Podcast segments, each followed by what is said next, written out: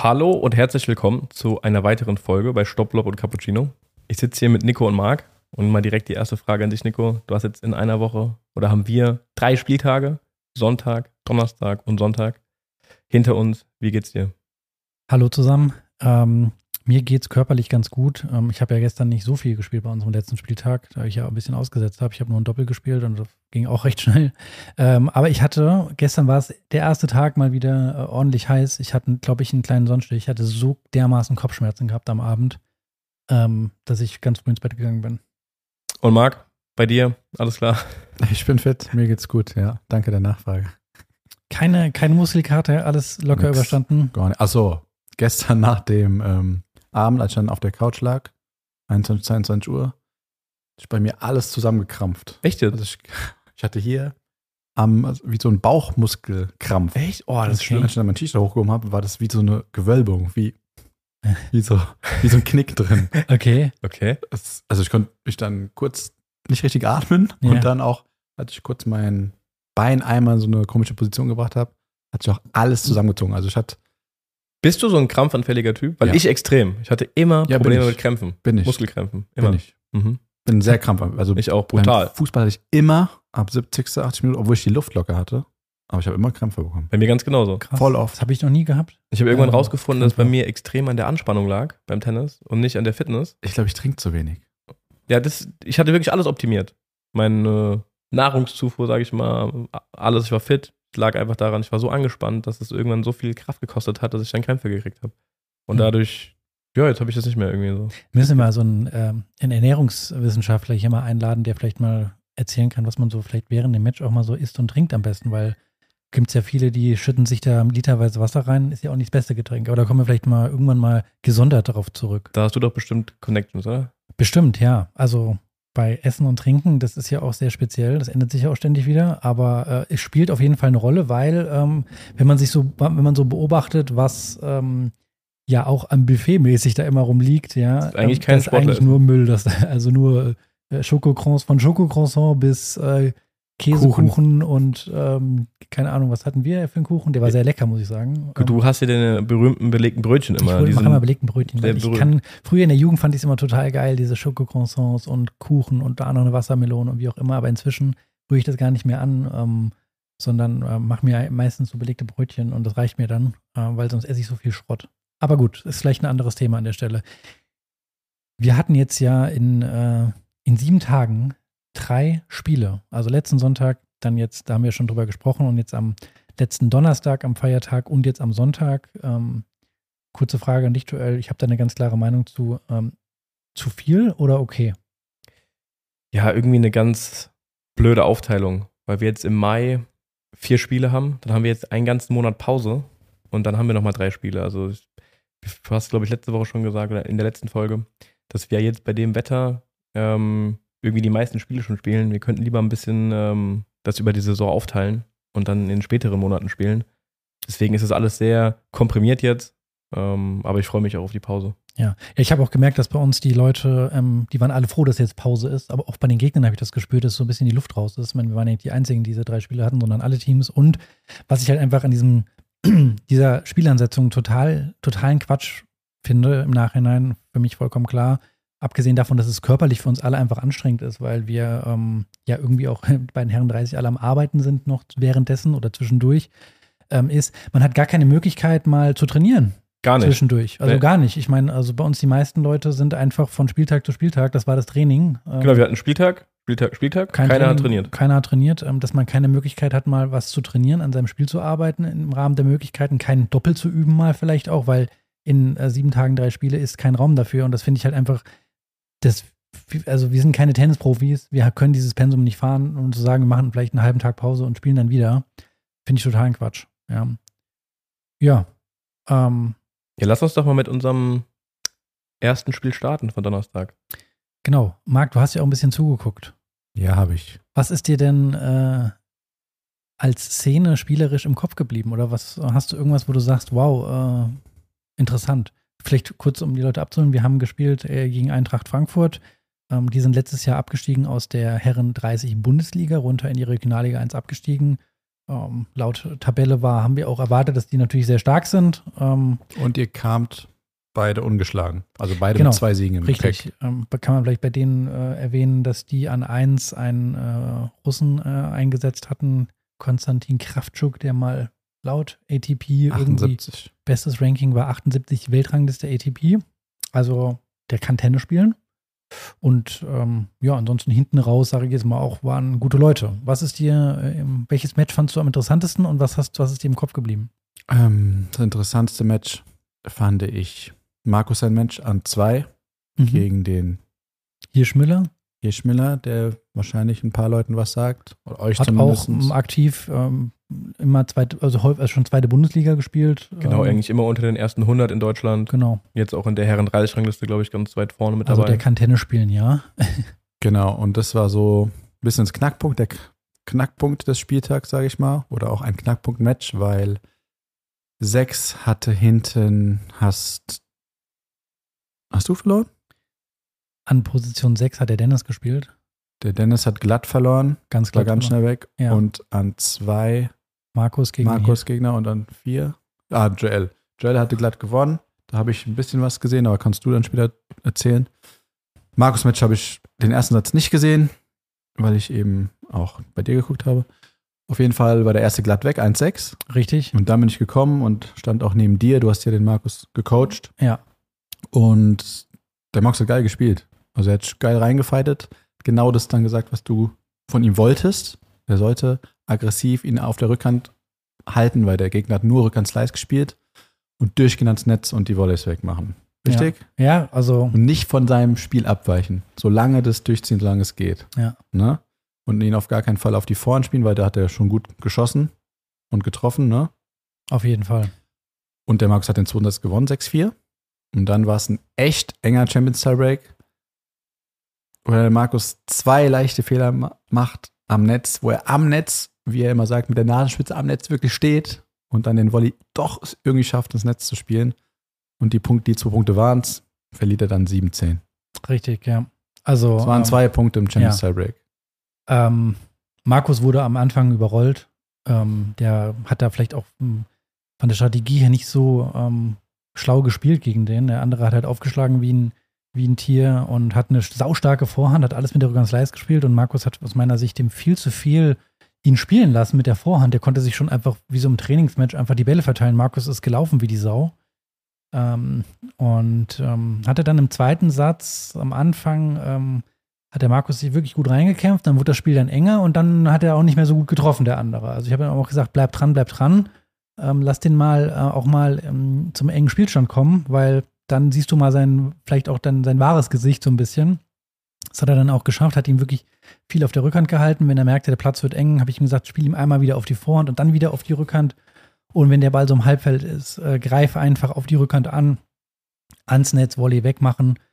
Und das hat er wirklich saukonsequent durchgezogen. Und Markus hatte, fand ich dann auch, war Mitte des zweiten Satzes und auch im Edge Tiebreak eigentlich für mich der bessere Spieler. Ähm, hat es dann unglücklich verloren, wie du es beschrieben hast, mit zwei Punkten, die es dann am Ende des Tages entschieden haben. Aber muss man auch dazu sagen, vielleicht ist es auch das Quäntchen äh, Matchpraxis, die dann fehlt. Der andere spielt halt sehr, sehr viele Turniere, hat in seinem Leben schon sehr viele Turniere gespielt.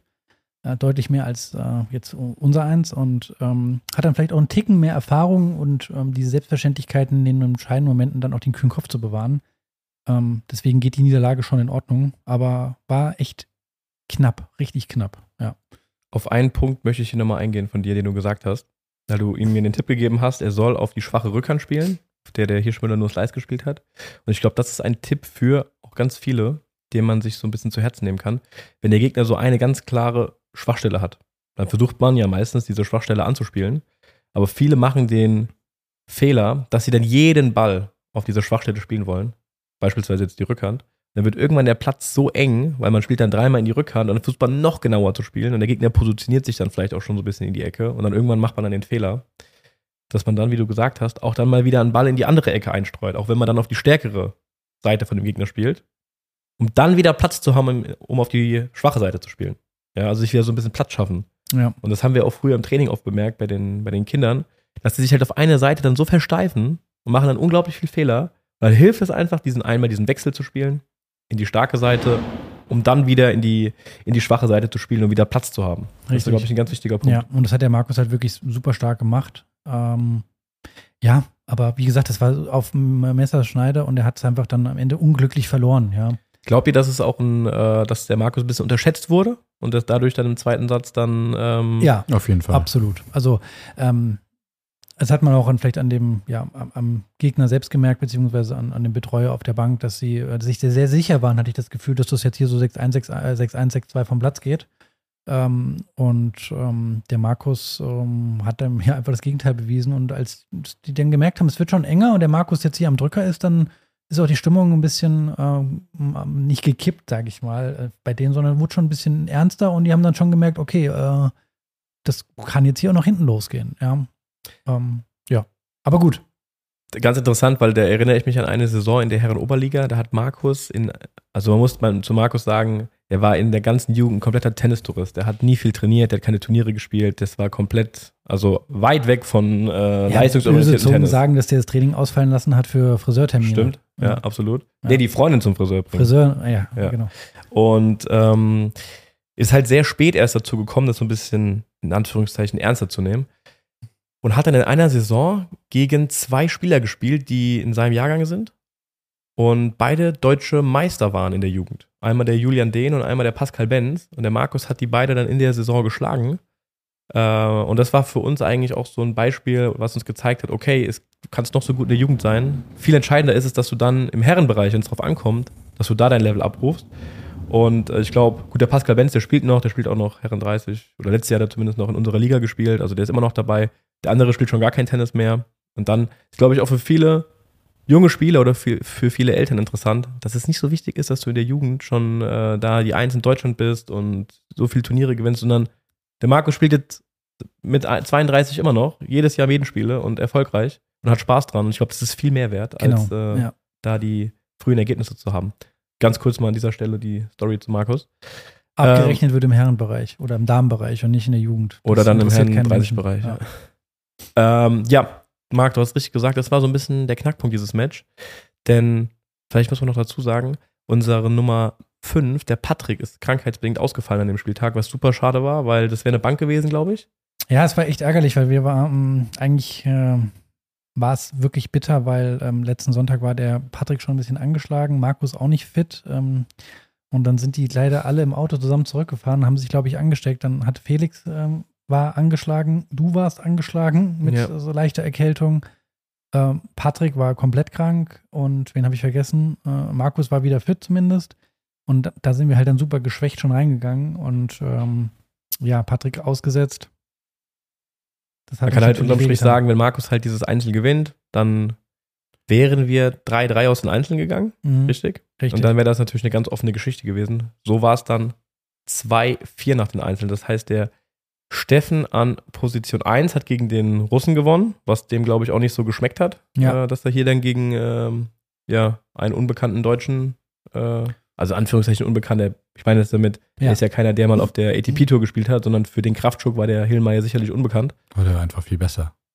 Hast du es gesehen? Dass, ich habe keinen Punkt gesehen. Ja, ich habe einen Satz gesehen. Ja. Der Hille war einfach viel stärker. Viel stärker. Ja. Hat das auch ganz souverän gewonnen, ja. ganz ja. souverän.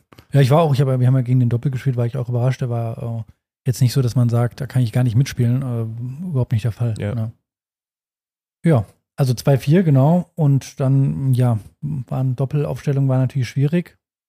Drei Doppel zu gewinnen. Genau. Ähm, ich glaube, wir beide haben gespielt, richtig? Wir beide Ja. haben wieder gespielt. Du hast mit dem, äh, mit dem ja, Behinderten gespielt, sage ich mal. Ja. Mit einer Behinderung. Aber wir haben Und, wieder ganz ähm, gut zusammen gespielt, muss man sagen. Wir haben dann ganz knapp im Match Sharek verloren gegen den Kraftschuk und äh, Mein dein- Einzelgegner, deinen Einzelgegner. Ja. Und die anderen Doppel gingen ganz klar weg an die, Ja. an die anderen. Ja, war dann noch so, dass Felix dann im Doppel rausgehen musste, weil er krank war. Dann ist dann einer aus der Herren 30-2 eingesprungen ähm, und ähm, der, die haben dann ähm, alle, die, beiden anderen Doppel gingen ganz äh, glatt und deutlich weg. Ähm, kann man jetzt auch keinen Vorwurf machen. Ähm, und wir haben im Matchup verloren. Ja. Ja. Unterm Strich verdiente Niederlage, bisschen ärgerlich. Ich denke auch, wenn wir in Top-Besetzung kommen, dann ist auf jeden Fall was drin. Aber unterm Strich haben die das verdient gewonnen. Ja.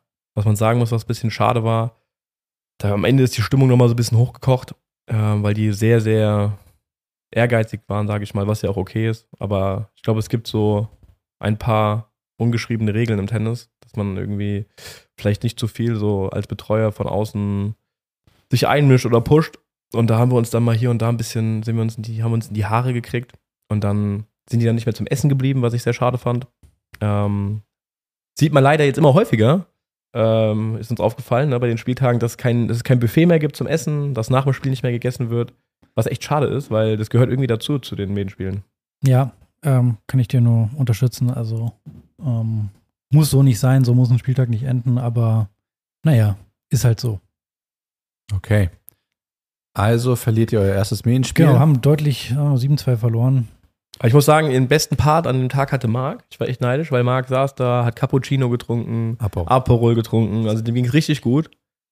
Du hast doch schön ausgesehen in der Sonne. Ich habe äh, mich auf den Tag richtig gefreut, weil Ja. ich wusste, Feiertag, ich schlaf aus, Ja, frühstücke locker, gehe dann locker so um 10, halb elf auf die Anlage, quatsch noch vorher mit euch und gucken einen schönen Tennis an. ja, schön. Super. Ähm, ja, Aufstieg ist jetzt dahin oder nicht? Abwarten. Also ich meine, ähm, kann durchaus noch sein, dass die anderen vielleicht auch mal irgendwo federn lassen. Ähm, wir versuchen weiterhin alles, äh, die Punkte zu holen. Ähm, in, in der Liga ähm, ist es halt auch so, dass die, die Teams nicht konstant mit ihren Leuten durchspielen. Ich meine, haben wir jetzt auch nicht durch Krankheitsfälle und äh, wie auch immer. Aber ähm, dass die dann vielleicht auch sich vielleicht mal verkalkulieren äh, mit der Aufstellung, mal abwarten. Die müssen erstmal alle gewinnen, weil ähm, das ist schon ziemlich ausgeglichen von der Spielstärke, würde ich jetzt mal sagen. Ja. ich glaube, wenn die beiden Spitzenreiter, Karlsruhe und Eintracht, wenn die so durchspielen, dann, Dann wird wir schwer, die Chance aufzuhalten. mehr. Aber Ja. mal gucken, wie du sagst. Wer Genau. weiß, ob die dann vielleicht auch im Herrenbereich, also in den aktiven Mannschaften, irgendwann ein, einsteigen, wenn die Runde losgeht. Das weiß man alles nicht, deswegen mal abwarten. Genau. Okay, dann hattet ihr zwei Tage Pause und habt dann am Sonntag, also gestern, wir haben heute Montag und nehmen jetzt auf, habt ihr gegen Kronberg gespielt zu Hause. Richtig. Ähm, glücklicherweise gab es eine Entwarnung. Unsere ganzen äh, Kranken sind wieder gesund zurückgekommen. Ähm, das hat äh, gut getan, weil ich dann ähm, glücklicherweise ähm, aussetzen konnte für mein Einzel, ähm, falls mir handgelenktechnisch immer schlechter geht. Und ähm, diese drei Spieltage in einer Woche einfach zu viel sind. Ähm, ja, wir haben, wie erwartet, also wir haben das ja schon irgendwie auch so ein bisschen äh, mitbekommen und dass die äh, Kronberger ähm, vorne mit zwei ausländischen Verstärkungen immer gespielt haben, wenn sie das Gefühl hatten, äh, gegen die Mannschaft ist was zu holen. Ähm, ich hatte dann gehofft, oder was heißt gehofft, ich habe dann erwartet, dass sie vielleicht gegen uns glauben, da ist nichts zu holen und sie kommen ohne Verstärkung. Und das war dann auch tatsächlich der Fall, ähm, dass sie äh, nur mit ihren ähm, einheimischen oder deutschen Spielern gespielt haben. Ähm, Im Doppel haben sie zwar jemanden noch anderen eingesetzt, aber ich glaube, also die Einzel haben sie vollständig äh, mit, ja, mit ihren Leuten gespielt, mh, ohne Verstärkung. Und ähm, ja, das ist natürlich dann eine, eine deutlich sch- schwächere Mannschaft, die dann aufläuft äh, gegen uns. Äh, und ähm, dann haben wir entschieden, dass ich dann, oder am, am Spieltag entschieden, dass ich, wie gesagt, kein Einzel spiele. Äh, unsere Kranken sind wieder zurückgekommen und auf dem Papier hm, muss man ja immer vorsichtig sein, aber habe ich mir schon gedacht, da darf eigentlich heute nichts anbrennen. Ja. ja, Jetzt liest sich das, ich nehme jetzt schon mal das Ergebnis vorweg, das liest sich ganz gut, 8-1 und ich habe auch noch zu dir scherzhaft gesagt, lief ja wie geplant, dann hast du aber gesagt, ja, erste Runde war auf der Kippe. Ja, war auf der Kippe. Also Joel hat ähm, erste Runde gespielt, ähm, ganz deutlich gewonnen. Ähm, ich habe ja dein Match gesehen, Joel, das war glaube ich 6-1, 6-1. Ne? Ja. Ja, braucht man nicht viel zu sagen, hast glaube ich gut gespielt. Ähm, kann man jetzt auch so sagen, was deinem Gegner wahrscheinlich eine, mindestens eine Klasse überlegen. Ähm, hat trotzdem gute Ballwechsel gehabt und der hat alles ge hat gekämpft wie eine Sau ähm, bis zum Schluss. Aber mh, ja, ich, also ich weiß nicht, was ich noch zu sagen soll. War glaube ich einfach äh, unterm Strich mehr als verdient gewonnen. Ähm, das war dann ein relativ schneller Punkt. Du warst super schnell fertig. Mhm. Und parallel lief dann noch der Markus äh, an Position 2 und äh, auf, an Position 6 der Dennis. Und da sah es am Anfang für uns alle eigentlich gut aus. Also beide den ersten Satz gewonnen. Und dann plötzlich aus dem Nichts ähm, knickt der Markus um. Bei äh, 2-2, glaube ich, im zweiten Satz, knickt um und kann eigentlich gar nicht mehr auftreten. Hat eine kurze Pause gemacht und sah nicht gut aus. Und ähm, da habe ich schon gedacht, ah, okay, aber das fertig spielen kann. Und der Markus konnte nur noch zu 60 Prozent irgendwie laufen, würde ich jetzt mal sagen. Und ähm, Dennis äh, führt zu dem Zeitpunkt irgendwie 5-3, 40-15, eigener Aufschlag. Und Im zweiten Satz. Im zweiten Ja. Satz, äh, hat zwei Matchbälle und plötzlich steht es 5-6. Dann kann es halt schon mal schnell kippen. Dann wird er aus dem ja, sicher geglaubten 3-0 plötzlich ein 1-2. Ähm, da wurde ich schon so ein bisschen nervös, muss ich sagen, weil äh, ich nicht wusste, wie der Markus noch durchhält. Äh, muss ich ihm sagen, Respekt, der hat es dann noch gewonnen. Ähm, hat einfach alles oder nichts gespielt, also sehr gut aufgeschlagen dann und versucht, die Punkte so kurz wie möglich zu halten. Ähm, und hat dann noch 7-5 gewonnen. Also muss ich sagen, Respekt, dass er so auf die Zähne gebissen hat, weil der hat uns heute oder gestern Abend hat er uns seinen Fuß gezeigt, das ist ein ordentliches Ei. Ja, der ist richtig dick geworden. richtig Fuß. dick geworden. Ähm, ist gut, dass jetzt auch Pause ist.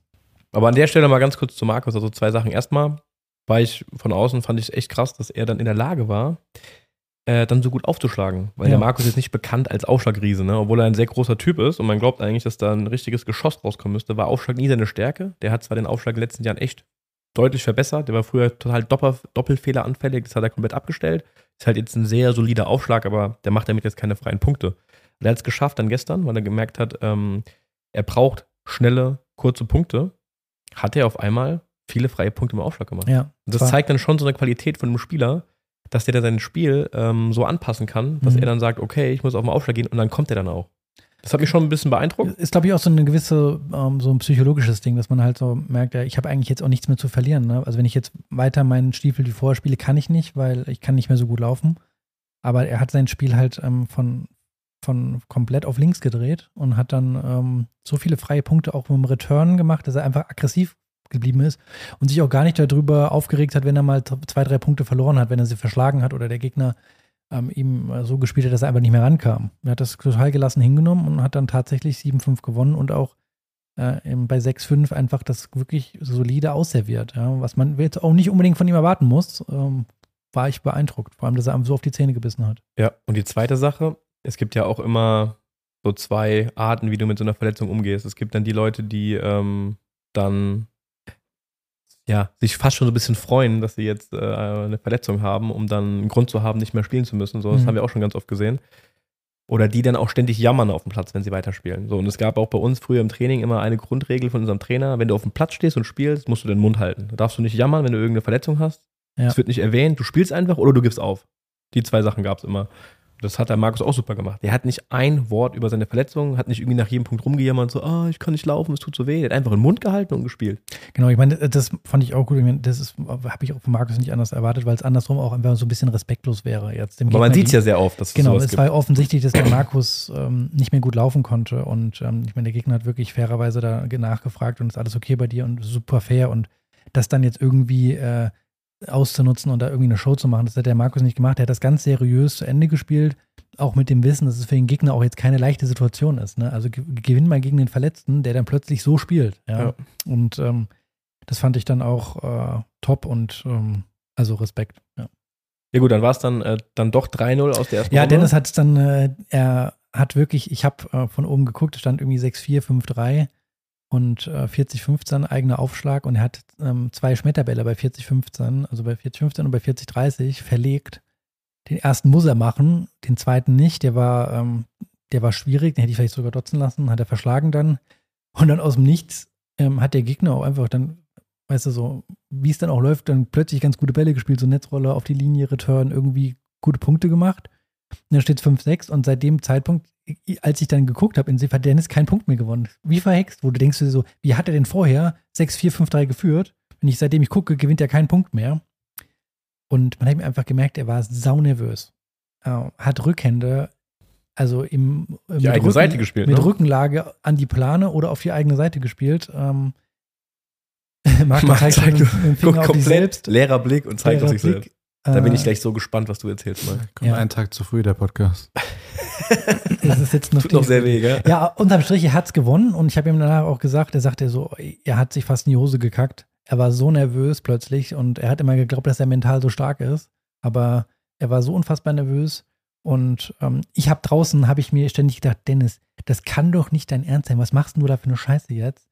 Ähm, natürlich sagt man ihm das nicht, weil er macht das ja nicht mit Absicht, aber innerlich habe ich gedacht, das kann doch jetzt nicht wahr sein, ja. Der verliert den Satz jetzt hier vielleicht, ja, und ähm, Wie ging der Tiebreak aus? dann recht deutlich, ähm, da war es wieder verrückt, da hat der Gegner ihm, glaube ich, der Dennis hat äh, 4-0 geführt, der Gegner hat ihm, ohne dass der Dennis viel machen musste, vier leichte Ja. Punkte geschenkt und ähm, bis zum 6-2 im Tiebreak ganz leichte, ah, von beiden nur leichte Fehler. Das war ein ganz verrückter Tiebreak, fand ich. Ähm, Dennis hat dann, glaube ich, 7-3, 7-4 gewonnen. Das war dann recht deutlich, ja. Ähm, aber wirklich wie verhext. Und hat der Dennis hat auch im Nachhinein gesagt, halt, dass er so unfassbar nervös war. Und das ist dann einfach, du siehst halt, der Kopf spielt einfach so eine große Rolle mit beim Match. Und ähm, wichtig für ihn, so ein bisschen Selbstbe Selbstbewusstsein zu tanken. Ja, ein Pflichtsieg, oder? Wie bitte? Schon, aber du musst ihn halt dann auch durchspielen, ey. Ja. War ein Pflichtsieg, ähm, aber der andere war nicht schlecht, auf keinen Fall. Ja, ich, Was ich aber nicht verstanden habe, du hast es gerade gesagt, der Gegner hat ihm im Tiebreak wirklich vier Punkte einfach so geschenkt. Ja? Ja. Was hättest du denn als Coach auf der Bank deinem Spieler vom Tiebreak gesagt? Also ich hätte dem gesagt, der Dennis ist so nervös, ja, der traut sich ja nicht mit dem Ball reinzuspielen. Spiel den Ball einfach nur rein und mach keinen Fehler mehr. Und er hat aber innerhalb von 20, na, 20 Sekunden ist übertrieben, innerhalb von einer Minute vier Punkte hergegeben. Das, war darf doch nicht passieren dann. Aber leicht gesagt von außen. Spiel den Ball Aber wenn du- einfach nur rein. Ja, wenn du die Punkte gesehen hättest, Ja. Das Ich- war ich- so leicht, wie er die Punkte hergegeben hat. ja, ich glaube, das ist dann auch, das ist so ein, so ein Kopfding. Du, du liegst halt 6-4, 5-3 hinten und dann spielst du halt einfach, weil du denkst, ich habe jetzt sowieso nichts mehr zu verlieren, bist total befreit und plötzlich führst du 6-5 und denkst dir so, ey, ich kann das jetzt gewinnen, ich kann den Satz gewinnen und dann Mhm. ändert sich schon wieder was.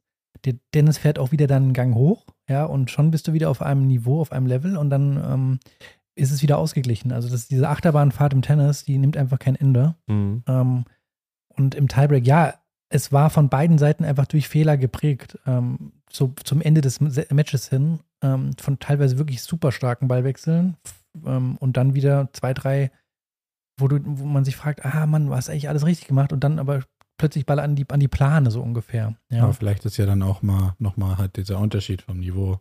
Auf jeden Fall, ja, zu, zu, zu, zu, natürlich ist das Niveau ähm, zwischen Position 1, 2 und dann äh, 6 hinten ist es nochmal anders, ja, aber ich glaube, beide können besser. Also definitiv. Das war schon ein sehr nervöses Spiel. De definitiv Ja. können beide besser. Ich weiß nicht, ob der andere auch so nervös war. Dennis meinte, er wär, der hätte sich fast in die Hose gemacht, ne? so nervös war. Das kenne ich vom Dennis gar nicht, weil Dennis eigentlich so ein, Immer ganz Echt cool cooler. Matchtyp ist, gell? Mhm. ja, so recht cool. Das siehst du ihm nicht an, aber jetzt, der freut sich nicht und er ist auch nie deutlich negativ. Und da habe ich zum ersten Mal gesehen, Der kackt in die der, Hose. der, macht- der, der fällt gleich rückwärts um, habe ich gedacht. Und äh, jetzt, weil das Ergebnis so deutlich war, war das, ist das von der LK-Spanne dann 1 bis 6, war das ähnlich oder stand viel schwächer oder gleich? Ich meine, wir haben schon mal gesagt, es täuscht immer ein bisschen die LK, aber vielleicht für die Zuschauer. ähm, die, es wurde hinten raus ein bisschen schwächer, würde ich jetzt mal sagen, ähm, wie das ja vielleicht, vielleicht ist. Äh, aber ich, ich habe die LK-Spanne jetzt gar nicht so im Kopf. weil Ich meine, so von der, von der Aufstellung her, bei denen würde ich grundsätzlich sagen, das passt soweit. Ähm, eins und zwei ähnlich stark, wobei ich finde es immer schwierig, weil der Steffen hat halt, ähm, der spielt halt einfach zwei Klassen zu stark fast schon. Ähm, der Gegner konnte, konnte vielleicht sich auch nicht richtig zeigen, was er kann. Das ist dann immer schwierig, wenn du 6-1, 6-0 vom Platz gehst. Das ist schwer zu sagen, was er kann. Ähm, aber ich glaube, die waren alle äh, von, der, von der Spielstärke her, ähm, war jetzt keiner dabei, wo man hinten sagt, an Position 6, also der war nur da, um, ähm, um aufzufüllen. Ja. Genau. Und zweite Runde war dann doch dann recht deutlich, wie gesagt, unser Einser hat deutlich gewonnen. An drei der Felix hat ein enges Match gehabt im ersten Satz, ähm, 6, äh, 7-6 gewonnen und dann recht deutlich gewonnen, den zweiten 6-1. Und an fünf war Patrick, auch Ganz solide gewonnen. kann man nicht viel sagen, ganz solide wieder gewonnen. Hm, am Anfang ein bisschen Probleme gehabt, aber so sind wir 6-0 aus den Einzeln. Da Markus umgeknickt ist, musste ich dann doch wieder doppelt spielen, leider. Ähm, ich habe das einzige Doppel verloren mit unserer Nummer 1. Ähm, und ich glaube, es gab Momente, da wäre es das Beste gewesen, wenn ich einfach aus dem Feld gegangen wäre und der Steffen alleine gespielt hätte, weil ich konnte den Schläger gar überhaupt nicht mehr halten. Ähm, hat, äh, und ich muss aber retournieren. Ich habe dann nur den versucht, den Return hoch reinzuspielen. Aber, aber ich muss auch ehrlicherweise sagen, die haben auch wirklich gut gespielt. Also es lag nicht nur daran, dass ich jetzt hier die absolute Schwachstelle, da muss ich auch fair bleiben. Die haben auch wirklich ähm, absolut gut gespielt, verdient gewonnen. Äh, ich bin da, ich war einfach nur froh, dass es dann irgendwann vorbei war. 8-1 Sieg. Ja, Stark. vielleicht nochmal ganz kurz zu der Aufstellung. Das finde ich immer so schade, weil die spielen dann äh, an manchen Spieltagen mit den zwei, was sind das, zwei Slowenen. Slowenen, genau, an 1 und 2. Und das ist dann schon auch ein, eine gewisse Wettbewerbsverzerrung, ja, weil die sich dann Mannschaften raussuchen. Da glauben sie, da haben sie eine Chance, dann kommen sie verstärkt, um da die Punkte einzusahen. Ähm, ja, und im Endeffekt machen die ja damit dann schon ein bisschen die, ja, die Liga kaputt, ne, muss man ja schon so sagen.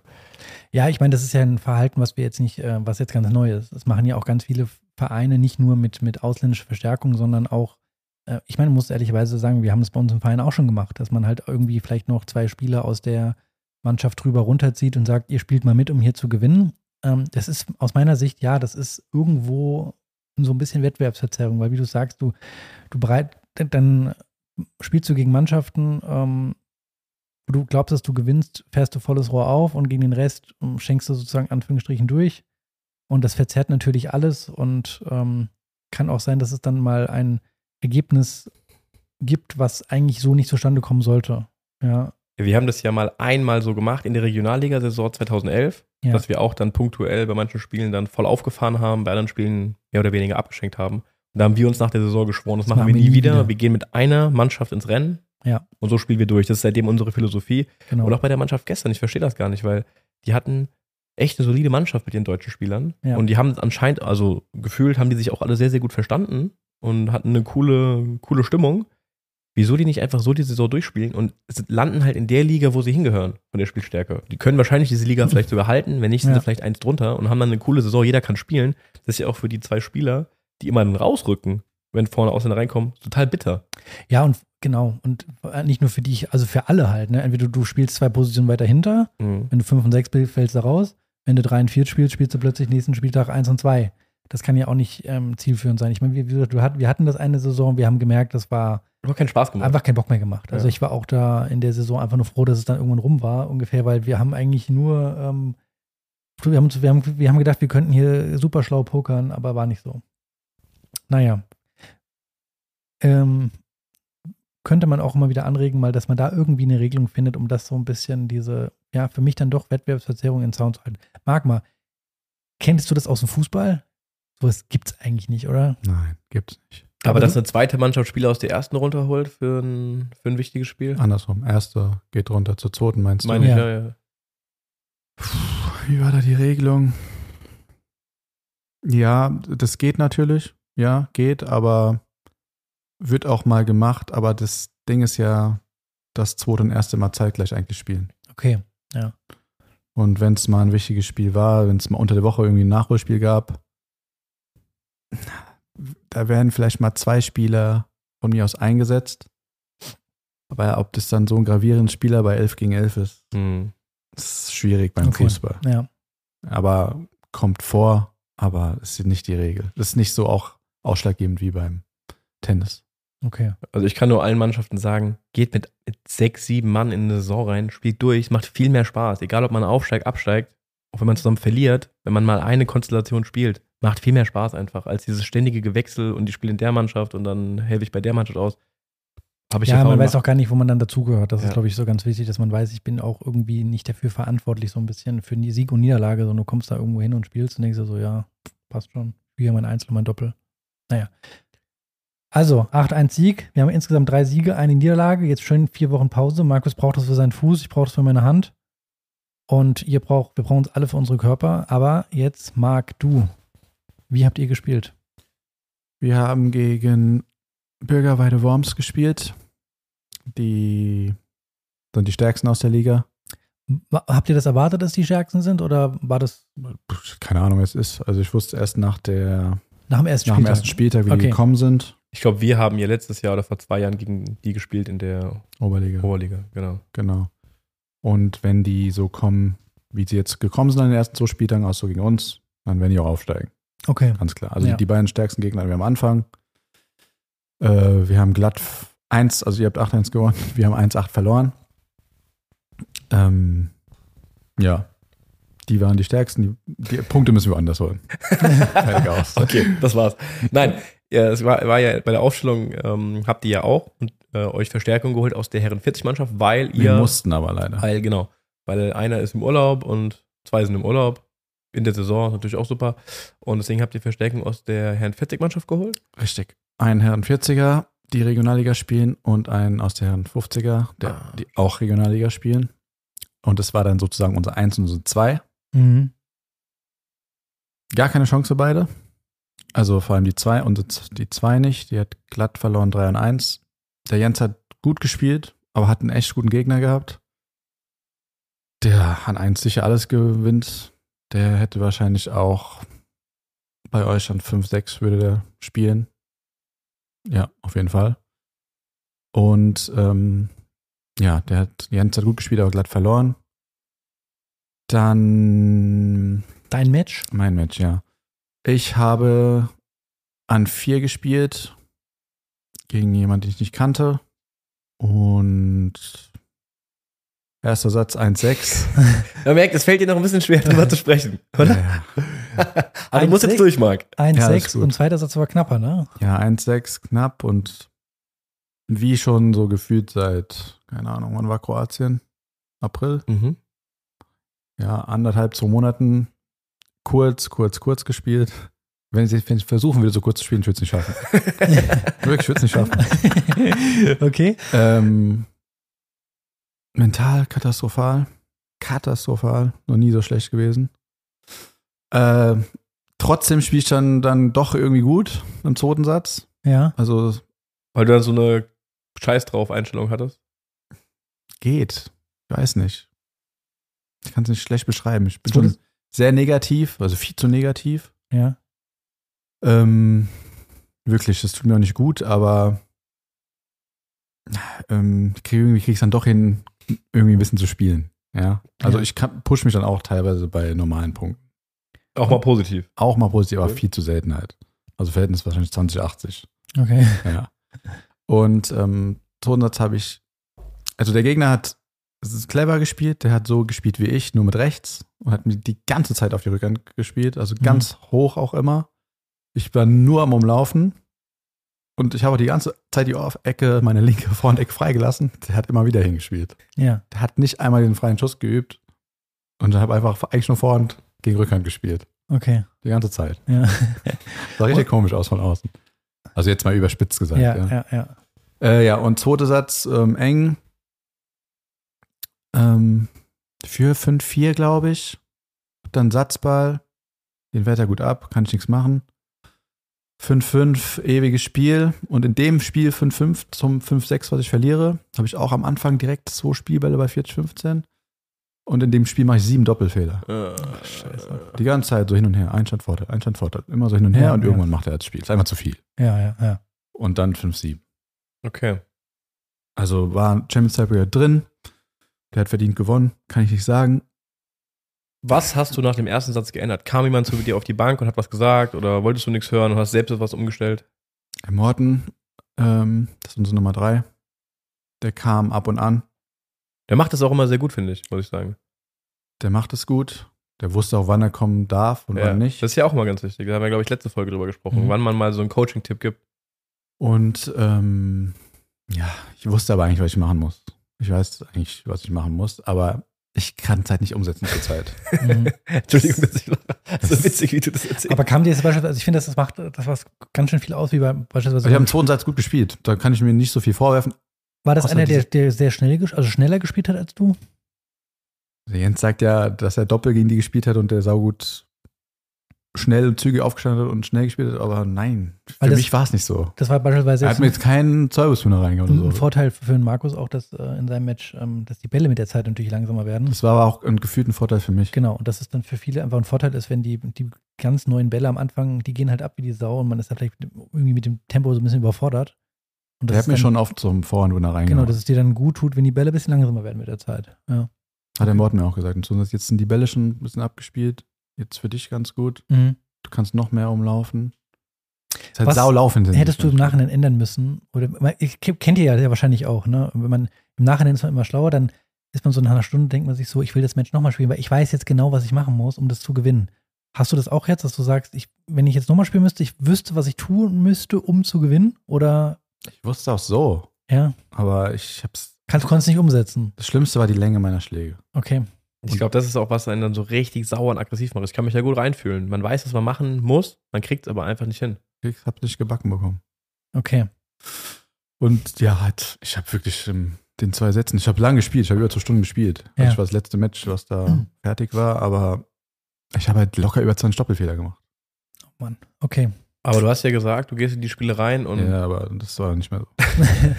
dass du dich nicht von Olds- den mal. Doppelfehlern ähm, runterkriegen lässt, Ja. aber das war diesmal zu viel einfach. Ich habe auch einen Schläger zerrt, Ei. mal Ah, wieder. Okay.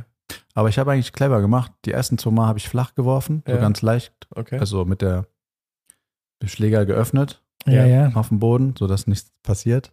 Und beim dritten Mal habe ich es vergessen. Und dann war er durch. Ich habe es direkt gehört, ja. Hm. Das heißt, direkt neu bestellen. Direkt neuer Schläger. Du hast echt einen Verschleiß, das ist nicht so Hm. schlecht. Sag ja. Aber man muss, vielleicht darf ich es ja jetzt sagen. Nico hat auch letzte Woche im Ich hab auch- Doppel gegen Bad Ems einen Schläger zerhackt. Im Ja. Doppel. Und da kam auch der Schiedsrichter wie von der Tarantel gestochen auf den Platz gestürmt und wollte ihm Nico eine Verwarnung geben. Ja, auch zu ich- Recht. ist Ja, vollkommen ist klar. ja völlig richtig. Ja, ich habe ja. dann gesagt, entspann dich, der weiß Bescheid. Du brauchst dich nicht auf den Platz rennen, alles gut. Das macht, das macht so viel schlimmer, wenn du jetzt dahin gehst.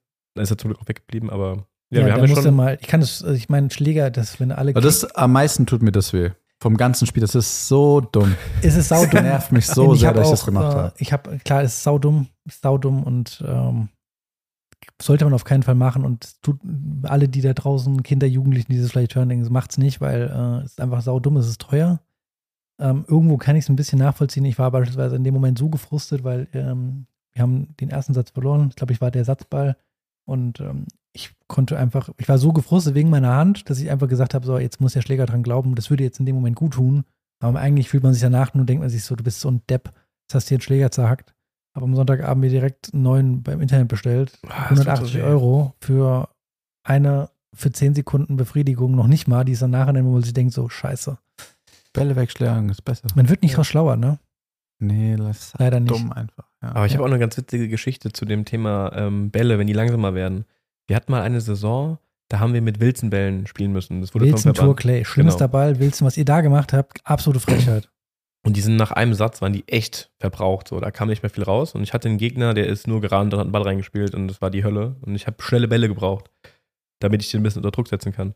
Und ich habe schon gemerkt, im zweiten Satz, die Bälle werden langsam. Und dann habe ich schon gefragt, ob wir neue Bälle haben können. Der hat der Schiedsrichter gemeint, nee, gibt keine neuen Bälle. Und dann ähm, habe ich gesagt, ja, was ist denn, wenn wir nur noch, wenn wir keine Bälle mehr haben? Ja, dann gibt's neue Bälle. Und dann habe ich alle Bälle rausgeschossen über den Zaun, habe eine Verwarnung bekommen, aber neue Bälle bekommen. aber trotzdem verloren. Aber eigentlich clever. Naja, dazu. Ähm, Nico, wenn du jetzt mal auf Marc seine Situation, wenn wir uns die mal angucken, und Marc ist jetzt gerade so ein bisschen gefrustet von seinem Spiel, er sagt, es zieht sich jetzt schon seit ein, zwei Monaten. Was würdest du jetzt machen? Würdest du sagen, mach mal eine Woche, zwei Wochen Pause, spiel gar nicht? Würdest du sagen, spiel ein Turnier, äh, trainier? Ja, aber ich muss auch dazu sagen, mir macht es auch nicht so Spaß. Seit Kroatien hat es mir, auch- Ja, Kroatien aber- hat's mir auch nicht so Spaß gemacht. Ja, aber das ist. Liegt nicht am, ob ich jetzt gewinne oder verliere. Ich habe auch, ähm, ja, keine Ahnung. Ich habe auch Trainingsmatches gewonnen gegen irgendwelche, keine Ahnung wen, oder gegen Tano habe ich jetzt gespielt, da habe ich zwei- einmal zwei Sätze verloren. Schwierig halt. Ja, aber Spaß macht es ja immer nur dann, wenn man, wenn man das Gefühl hat, was man so sich vornimmt und spielen will, dass es auch klappt. Und wenn man halt in das Gefühl, ich Match. spiele deutlich schlechter als Ende 2022. Okay, ich glaube, du kommst jetzt in eine Situation. Was möchtest du sagen? Noch eine Sache möchte ich Ja. sagen. Ich bin natürlich, das muss ich sagen, ich wünschte, ich wäre so im Studium und bei der Arbeit gewesen. Ich bin hardcore perfektionistisch beim Tennis und verzeih mir gar nichts. Ich bin viel zu kritisch. Das weiß ich schon.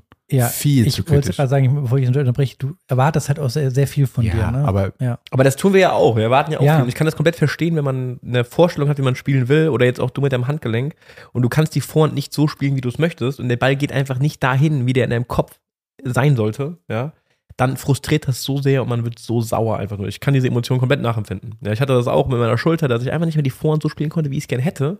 Und bin dann plötzlich, weil der Ball halt dann zwei Meter kürzer war, in eine Situation gekommen im Ballwechsel, in der ich nicht sein sollte. Und dann ärgert mich das einfach dann, Ja. dass es einfach nicht so läuft nach meinen Vorstellungen. Aber jetzt zu dir, was ich glaube. Du kommst jetzt langsam an einen Punkt. Du hast dich jetzt in den letzten drei Jahren so extrem verbessert und bist mit der LK aufgestiegen und hast dann halt, keine Ahnung, als du LK 15 hattest, hast du halt gegen Leute gespielt mit LK 15, du warst halt dann besser oder die haben dir auch viel geschenkt, wenn es eng wurde, weil die dann leichte Fehler machen. Und du kommst jetzt immer weiter hoch und jetzt kommst du gegen Gegner, die erstens sich nicht so leicht knacken lassen, die viel mehr ähm, Widerstand. Widerstand leisten können und die auch nochmal, wenn ihre Plan A nicht funktioniert, dann Plan B spielen können zum Beispiel und dann halt nochmal ihr Spiel umstellen können. Und ähm, da gibt es ja diesen alten Spruch, man spielt immer nur so gut, wie der Gegner das zulässt. Und das ist, glaube ich, so der nächste Step bei dir. Dass du es schaffst, gegen solche Leute dann einen Weg zu finden und diese Matches durchzuspielen. Und auch wenn es mal, das ist immer so eine Achterbahnfahrt im Match. Ja, und man kriegt das dann nicht mehr geschenkt, die Spiele. Also ab einem gewissen Niveau kriegst du das Match nicht mehr vom Gegner geschenkt, dass er dann leichte Fehler macht. Du musst das Match fertig spielen. Und ich glaube, da befindest du dich gerade und deswegen ist es so frustrierend. Ja, auf jeden Fall sehe ich genauso. Du hast mich gefragt, was man machen soll. Ja, Schwierig. Ähm, ich glaube, es wird mal auch mal gut tun, mal, also was mir mal ganz gut getan hat, ist auch mal den, den Schläger mal eine Woche beiseite legen. Hatte ich vor. Ja. Also einfach mal den, schon. den Schläger mal der Schläger ist ja eh weg, der ist ja Äh, zerstört. Ich habe ja noch einen. Solange die Versandzeit von dem neuen ist, kannst du den Schläger beiseite legen. Nee, ich Schläger beiseite legen. Ich glaube, das hilft immer mal einfach, den, den Kopf mal frei zu kriegen, was Tennis angeht. Ähm, und auch den Körper mal wieder zu regenerieren und dann einfach, ja, ich, ich habe es ja gesagt, du hast, ich weiß es ja, ich kenne dich jetzt schon ein paar Jahre. Äh, du hast hohe Erwartungen an dich selbst, was deinen Sport angeht, was ja äh, dich dann auch dazu geführt hat, dass du das so gut gelernt, also dass du nochmal so einen krassen Sprung gemacht hast, darf man auch nicht vergessen. Ne? Also vor ein paar Jahren, da warst du LK23 und du hast dich jetzt auf eine einstellige IK gespielt und das, was Joel sagt, das unterschreibe ich vollkommen. Ähm, du spielst gegen Leute, die schon tausendmal wahrscheinlich oder sagen wir hundertmal mehr Matches und Matcherfahrung in den Knochen haben als du. Ähm, und vielleicht solltest du versuchen, deine Erwartungen ein bisschen runterzuschrauben und es auch mal zuzulassen. Ich weiß, es ist super schwierig, äh, leichter gesagt als getan, aber mal so ein bisschen Pause machen und ähm, dann, ja, geht man vielleicht wieder mit ein bisschen mehr Freude äh, wieder an, anspielen. Mir tut das immer auch, wenn ich ähm, so eine Phase hatte. Bei mir ist es meistens auch so, Anfang von der Sandplatzsaison bin ich immer super unzufrieden. Ich mag das überhaupt nicht, die Bälle springen mir zu hoch ab und es ist so langsam, die Plätze sind alle so weich und ich kann keinen Druck machen. Dann denke ich auch mal so, oh, das macht gar keinen Bock hier draußen zu spielen, aber mit der Zeit wird es besser. Du hast ja da eine andere Meinung mit Schläger weglegen, gell, Joel? Es kommt drauf an. Also ich kenne halt das Gefühl, ähm, wenn ich im Turnier irgendwie verloren habe oder eine schlechte Trainingseinheit hatte, da bin ich auch nach Hause gefahren, habe gesagt, ich spiele nie wieder Tennis. Dann liege ich abends im Bett, denke mir so, nee, ich muss morgen besser machen. Ähm, das kennst du wahrscheinlich selbst auch. Ja, es kommt immer auf die Situation an. Wenn man mal irgendwie so sich komplett reinsteigert und dann so komplett einfach verkrampft ist, sag ich mal, dann tut es wirklich gut, wenn man den Schläger mal weglegt und nichts macht. Ja, Be unser bestes Beispiel ist ja auch bei euch der, der Morten, der wirklich, muss man ganz ehrlich sagen, zum Ende des letzten Jahres wirklich total unter seinen Möglichkeiten gespielt hat. Und der dann nach dem letzten Spiel auch gesagt hat, ähm, er legt jetzt mal seinen Schläger für, für acht Wochen beiseite. Ich meine, das ist eine lange Zeit. Er hat es gemacht. Und der kam danach ähm, wieder zurück und hat sich deutlich wieder gesteigert. Ja, ähm, deutlich gesteigert, was sein Spiel angeht. Das war ja am Ende des letzten Jahres für seine Verhältnisse total unterirdisch. Mhm. Ja. Kann schon mal gut tun, aber ich weiß, dir macht es ja grundsätzlich auch Spaß zu spielen. Ne? Und jetzt einmal zu sagen, ja, ich lege das jetzt zur Seite, ähm, mach mal vielleicht eine Woche, Ja, tut mal ganz gut. länger hatte ich es noch nicht vor. Ja, und dann äh, Ich habe schon dieses Angebot gemacht. Ich weiß. Äh, wir spielen nächste Woche. Also mach die Woche Pause und nächste Ja. Woche spielen wir mal. Ja, gerne. Ähm, noch kurz, wir gehen dann mit 1-5 aus den Einzelnen. Unser Sechster gewinnt, ganz klar. Und dann haben wir doppelt, konnten wir theoretisch spielen, wie wir wollen. Dann haben wir 1 und 2 gespielt, 3 und 4, 5 und 6. Und ich habe mit dem, also unsere 1 und 2, also der 40er und der 50er, im 1 und 0 verloren gegen meinen Gegner und den Einser. Mhm. Und äh, Morten und ich haben gegen 3 und 5 gespielt, also gegen Mortens Gegner. Ja. Und Lukas Gegner. Und wir haben, Matcher-Break habe ich gesehen. ja, 5, 7, 7, 6, 14 verloren. Schade. Schade. Es war aber ein, äh, war, hat Bock gemacht. Doppel hat sauber Bock gemacht. Schön. Ja. Ist schwierig, nach dem Einzel, wenn man verloren hat, nochmal ein Doppel zu spielen, wenn man insgesamt schon verloren hat, das Bock Schwierig. macht. Aber, Ja, aber das, Doppel hat Bock gemacht. Und ich muss sagen, ich habe immer mehr Spaß, also zumindest auf unserem Niveau Doppel zu spielen, weil ich fühle mich da sicher. Ich fühle mich auch im Netz sicher. Ich Ja. renne da gern rein und so. Das macht schon Bock. Ja. ja. Ähm, ja, also Dopp- 8-1 8-1 Niederlage. verloren, genau. Auch jetzt wieder ein Monat Pause. Mhm. Zwei Spiele erst gehabt, Monat Pause. Okay. Und äh, ja, Rheinhessen und Rheinland-Pfalz kommt ihr jetzt bei uns. Die Verbandsmeisterschaften, richtig? Spielst du Rheinland-Pfalz-Meisterschaften? Da bin ich nicht da leider. Okay. Ich spiele sowieso nicht. Ja, okay. Spielst du? Herrn 30 spiele ich, glaube ich. Geil. Ja. Da gucke ich zu. Du Bin bist ich nicht da. Nein, das ist ein guter Trick. Nein, ja. Nein, ich bin Ja. wirklich nicht da an dem Wochenende. Das ist doch ähm, 2. Juni. Siebter, achter, neunter, sechster, glaube ich. Sowas. Äh, Ja, aber irgendwas genau. ist da. Egal, ich guck doch mal. Ich würde gerne spielen. Ja. Ja. Ich habe mir ja vorgenommen, ich habe ja gesagt, ich will mal mindestens zwei bis drei Turniere diesen Sommer spielen. Und das werde ich auch machen. Ihr Ja. glaubt es nicht, aber ich werde es machen. Ja. Doch, zwei glaube ich auf jeden Fall. Auch vielleicht drei.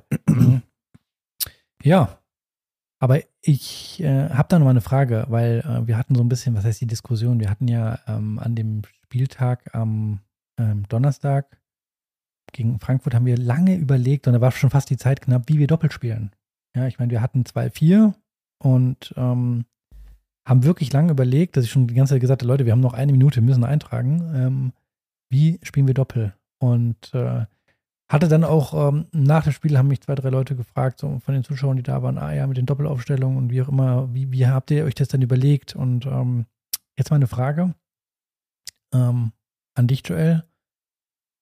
Egal, gegen wen wir jetzt spielen würden, ähm, wenn es kann man ja die Doppel unterschiedlich aufstellen. Wenn es jetzt beispielsweise 3-3 steht, also drei Einzel gewonnen, drei Einzel verloren, dann muss zwei Doppel gewinnen. Was ist aus deiner Sicht eine beste, die beste Doppelaufstellung, wie man aufstellen sollte? Gibt es ja verschiedene Strategien, wie man das machen kann. Genau, man kann ja einerseits sagen, man geht zum Beispiel auf zwei Doppel, setzt auf die und macht in Anführungszeichen so ein Abschenker-Doppel. Das haben wir ja früher in der Oberliga auch häufig gemacht. Das Mhm. ähm, hat mir aber persönlich immer nicht so gefallen, weil ich wusste dann schon immer so, wenn ich auf den Platz gegangen bin, okay, mit einem Doppel kannst du nicht rechnen. Das ist schon auf dem Papier schon weg. Und oft gehen die dann auch schon mit der Einstellung rein, dass die schon nichts holen werden. Und dann hast du nur noch zwei und die müssen dann gewinnen. Das erhöht natürlich den Druck auch enorm für diese Doppel. Ja, das haben wir aber eigentlich immer ganz gut gehandelt. Das hat auch oft, oft gut ausgegangen für uns. Ich bin immer ein Fan davon, dann drei Doppel aufzustellen, die alle drei wirklich eine Chance haben, ähm, das Doppel zu holen, dass man nicht so ein Abschenker-Doppel macht. Ähm, dann natürlich in Kauf nimmt, dass die halt alle vielleicht einen Ticken ähm, schwächer sind, wenn man das auf drei Doppel verteilt. Und dann, ich gehe immer so ran, dass man in, in das Doppel so aufstellt, dass man einen Spieler reinstellt, der das Doppel so ein bisschen zieht, ja, und einen dazustellt, der gezogen wird. Das Mhm. ist immer so, wie ich versuche, an die Sache ranzugehen. Wie ist es bei dir? Ähm, bei 3-3, ja. Wir hatten aber, wenn du dich zurückerinnerst, in den letzten Jahren immer eigentlich die Variante, dass wir gesagt haben, wir setzen auf zwei Doppel. Und eins war so äh, stillschweigend so ein bisschen, äh, bös gesagt, das Abschenker-Doppel.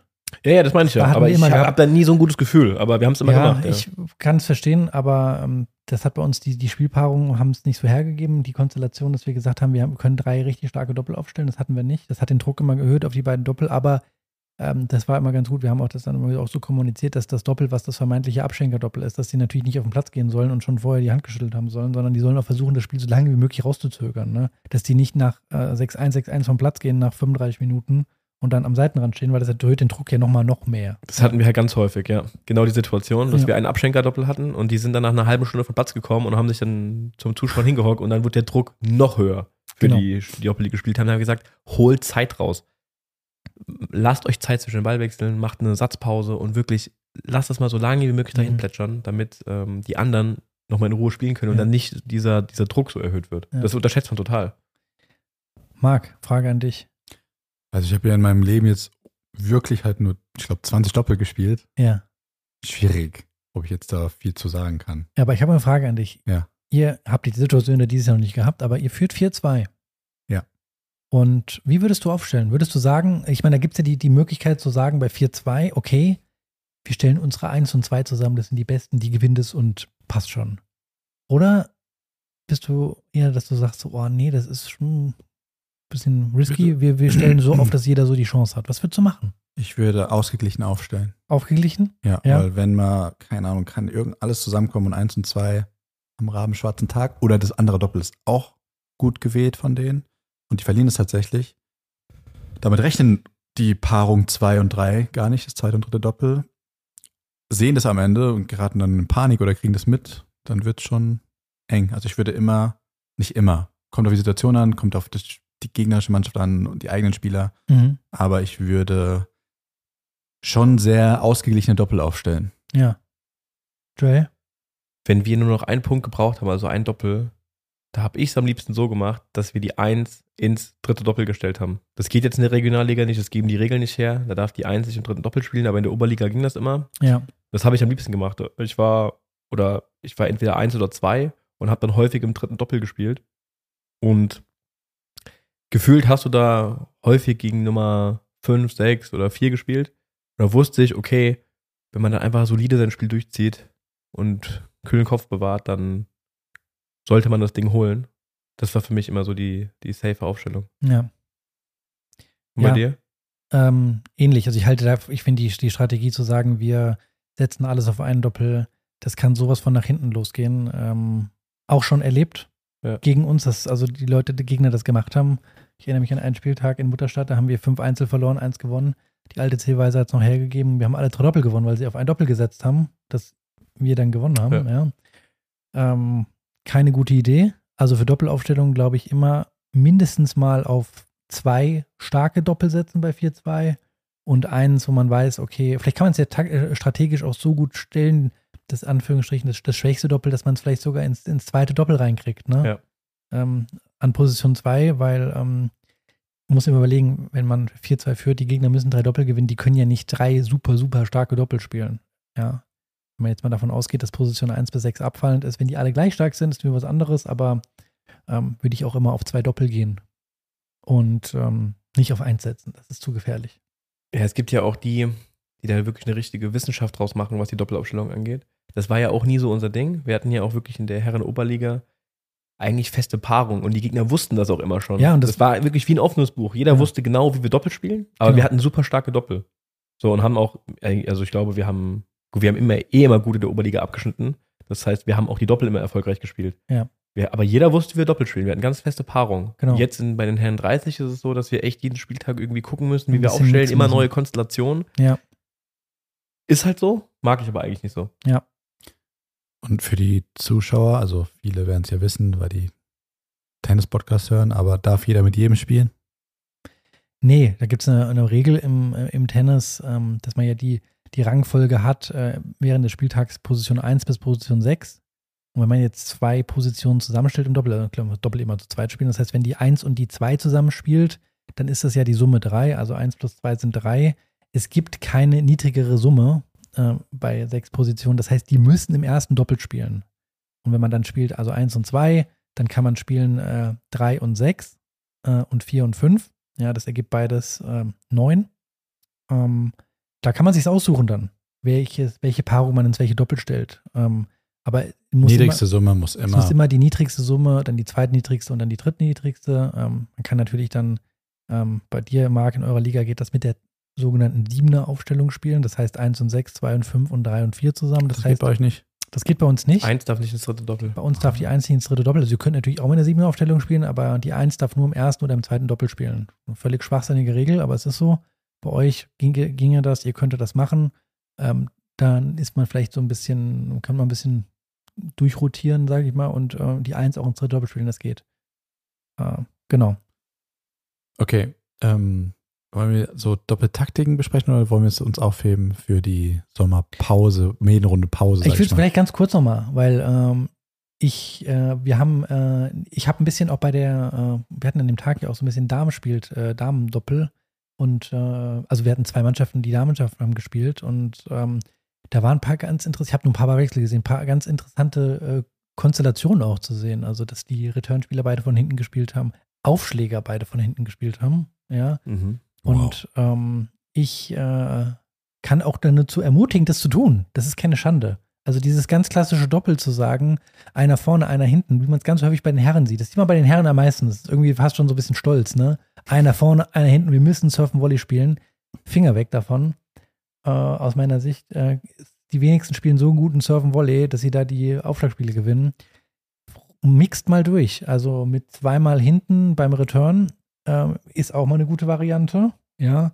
Äh, was auch ganz gut funktioniert, ist, ähm, mal äh, die Ballwechsel von hinten zu spielen äh, als Aufschläger. Also der Aufschläger bleibt einfach hinten, machst du ja meistens, Joel. Ja. Ähm, und sich nicht darauf zu versteifen, so wie man es vielleicht in so einem Lehrbuch gelernt hat. Ne? So wie man es vielleicht auch im Fernsehen sieht. Ja, weil das ist schon immer ein, doch immer ein anderes Niveau. Also auch mal ein bisschen während dem Spiel ein bisschen ändern, um ein bisschen Verwirrung reinzubringen. Da wird mir wahrscheinlich widersprechen. Ich bin ja ein großer Fan davon, als Netzspieler ähm, viel zu machen, damit ich mich nicht so ganz verloren fühle.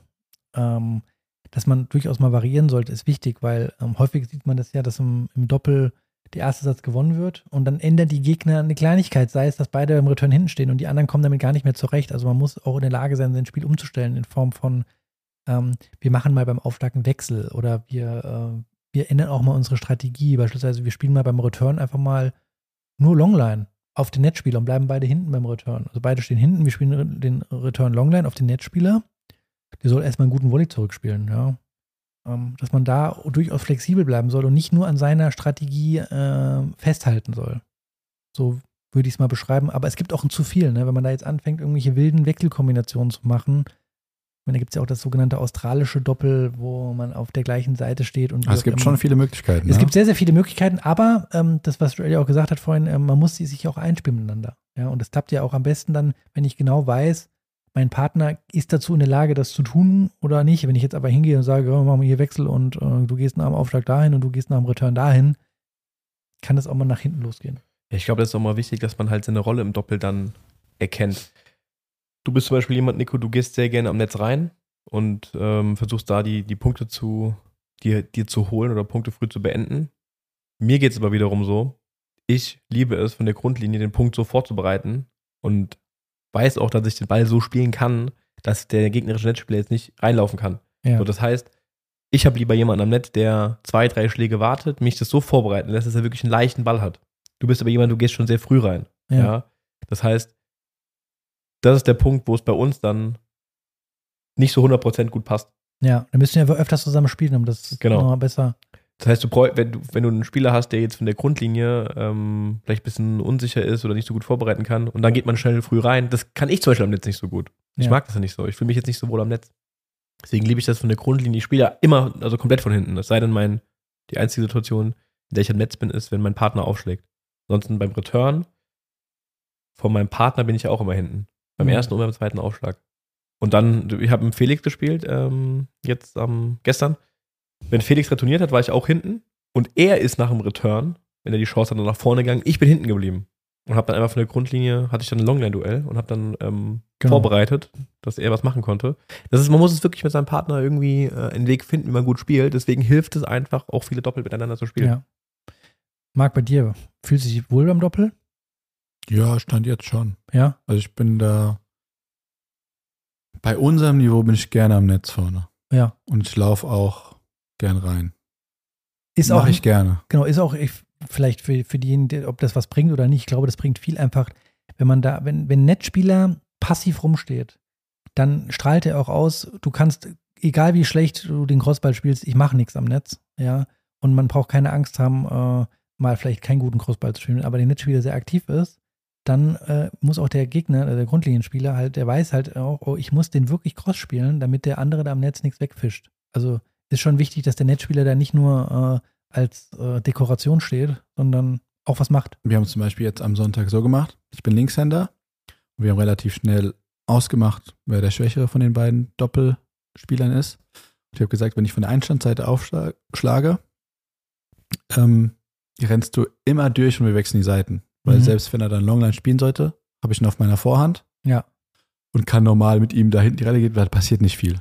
Und das ist gut. 80% den Punkt gemacht. Ja, siehst du. Also der Morden ist immer durchgerannt, also mein Doppelpartner ist immer durchgerannt und ich bin immer direkt rübergerannt. Ja. Habt ihr auch mal gemacht, dass er mal stehen geblieben ist? Ja. Okay, gut. Auch mal gemacht. Ja, ja. Ich habe gesagt, diesmal nicht oder so. Ja, ja. ja. Ja, aber das sind genau solche Sachen, die man halt dann eben herausfindet, wenn man halt miteinander spielt und ähm, auf solche Ideen kommt. Ja. Ja, wir haben es ja auch so äh, mit meinem Handicap irgendwie gelernt, so ein bisschen zusammen zu spielen. Ja. Meine, wir haben ja auch gegen gute Leute gespielt, ja. Und einmal gewonnen, einmal Matchbreak verloren. Ähm, man muss sich auch ein bisschen Zeit geben, sich dann kennenzulernen. Also ich hatte jahrelang äh, einen, einen Doppelpartner, der von der Spielanlage ähnlich gespielt hat wie ich. Wir haben super zusammengepasst. Immer. Wir haben auch, glaube ich, immer ein sehr, sehr solides Doppel gespielt ähm, dass man einfach weiß, was der andere macht äh, in, in gewissen Situationen, wie er retourniert immer oder wie er aufschlägt, ähm, dass man das einfach, egal auf welchem Niveau, einfach weiß, wie der andere reagiert. Äh, mhm. Das ist, glaube ich, ähm, kriegt man nur hin, wenn man öfter, häufiger zusammen spielt und auch ein bisschen experimentiert. Ähm, was, was man gut kann, was man vielleicht nicht gut, was man, wo man die Finger weglassen sollte, ja. Und ähm, versuchen flexibel zu bleiben. Also nicht nur darauf zu ver, ver, äh, versteifen, zu sagen, wir spielen jetzt immer einer vorne, einer hinten. Ist auch okay. Hm, so wie du das mit Felix beispielsweise gemacht hast, ähm, dass er nach dem Return, wie wir es auch gemacht haben, nach dem Return vorzurennen und Joel bleibt hinten. Ja, oder beide hinten beim Return. Habe ich auch schon ganz häufig gesehen. Sieht man ja auch immer häufiger auch im, im Profi-Herrendoppel. Also probiert's aus da draußen. Ja, Ja, also weg von dieser klassischen Aufstellung. Wenn es gut funktioniert, macht das, aber man kann wirklich ganz, ganz viele Sachen ausprobieren und es gibt kein richtig und kein, ja, es gibt kein falsch, sag ich mal. Äh, man muss einfach für sich herausfinden, wo man sich wohlfühlt und ähm, kann wirklich im Doppel die verrücktesten Sachen machen. Man sieht da wirklich die verrücktesten Sachen und man muss aber nur rausfinden, was passt zu einem. Und was die Doppelaufstellung angeht, also wenn man jetzt da irgendwie in der Situation ist, es steht 2-4 oder 3 beide oder 4-2, ist ähm, gar nicht so viel Gedanken darüber zu verschwenden. Das hasse ich immer. Ah, die könnten so aufstellen und dann so und wenn die das machen, dann könnten die das und dann, wenn die Sterne so stehen und da dieses Spekulieren, ich denke immer so, konzentriert euch auf das, wo ihr das Vertrauen habt. Genau. Oder, oder wir sollen uns darauf konzentrieren, wo wir das Vertrauen haben, dass das die beste Aufstellung ist. Und dann sollen uns die Gegner erstmal schlagen. Richtig. Und ähm, dieses vorher schon alle Möglichkeiten durchkalkulieren, weil das, ich hatte das Gefühl, dass wir das am Donnerstag gemacht Ja, haben. Ja. genau. Weil auch dann irgendwie alle- sechs oder sieben Leute eine Meinung hatten und der eine sagt das, der andere das und ich war irgendwann so ein bisschen verwirrt und fast schon verunsichert, wie wir es jetzt am besten machen, ähm, weil jeder, ah, wenn die so machen, machen die so und so. Im Endeffekt weiß ich gar nicht mehr, ob es jetzt richtig oder falsch war, weil wir haben schon deutlich verloren auch dann, aber gar nicht so viel damit beschäftigen, was machen die anderen. Ja. Auf sich selbst gucken und überlegen, wie können wir am besten aufstellen. Und dann gewinnt man das Ding auch, hoffentlich. Ja, also fast schon die erste Hälfte der, der, der Ja, besten mehr als Tennis- die Hälfte. Mehr als die Hälfte. Also Tennisverband, ich werde auf jeden Fall wieder eine Mail schreiben und sagen, ähm, das geht alles viel zu schnell rum. Ich sag, Das deine Mails landen immer im Spam bei denen. Ich glaube auch. Ich bleib aber dran. Ich werde weiter, weiter äh, Mails schreiben äh, und hoffe, dass wir das irgendwie mal in den Griff kriegen, dass da nicht so viele Spieltage schon so früh vor Ende sind. Ähm, aber ja, erste zwei Drittel sind rum, sagen wir es mal so. Es geht bald wieder weiter. Aber die Pause ist Können wir nutzen. Du, Denn es kommen die French Open. richtig. Ohne Nadal. Quali hat heute schon angefangen, Ohne Nadal. ohne Nadal. Und äh, wir versuchen noch irgendwie Karten zu bekommen. Falls einer Karten ähm, Oh ja. zu vergeben hat, schreibt uns bei Instagram Ja. ähm, mit dem Schickt uns Stichwort, einfach zu, kein Problem. ja, mit dem Stichwort Karten zu vergeben. Wir, Wir brauchen- paypalen direkt. Wir paypalen direkt. Wir brauchen drei oder vier Karten. Und für Jetzt das kommende Wochenende. kommende Wochenende, Sonntag oder Montag, ähm, meldet euch. Und wir hören uns, ähm, ja, so, wir machen mal spontan, so während den French Open, also vielleicht zwei Wochen, zehn Tagen, sind wir wieder am Start. Oder? Yes. Dann eine schöne Woche euch Macht's allen. gut.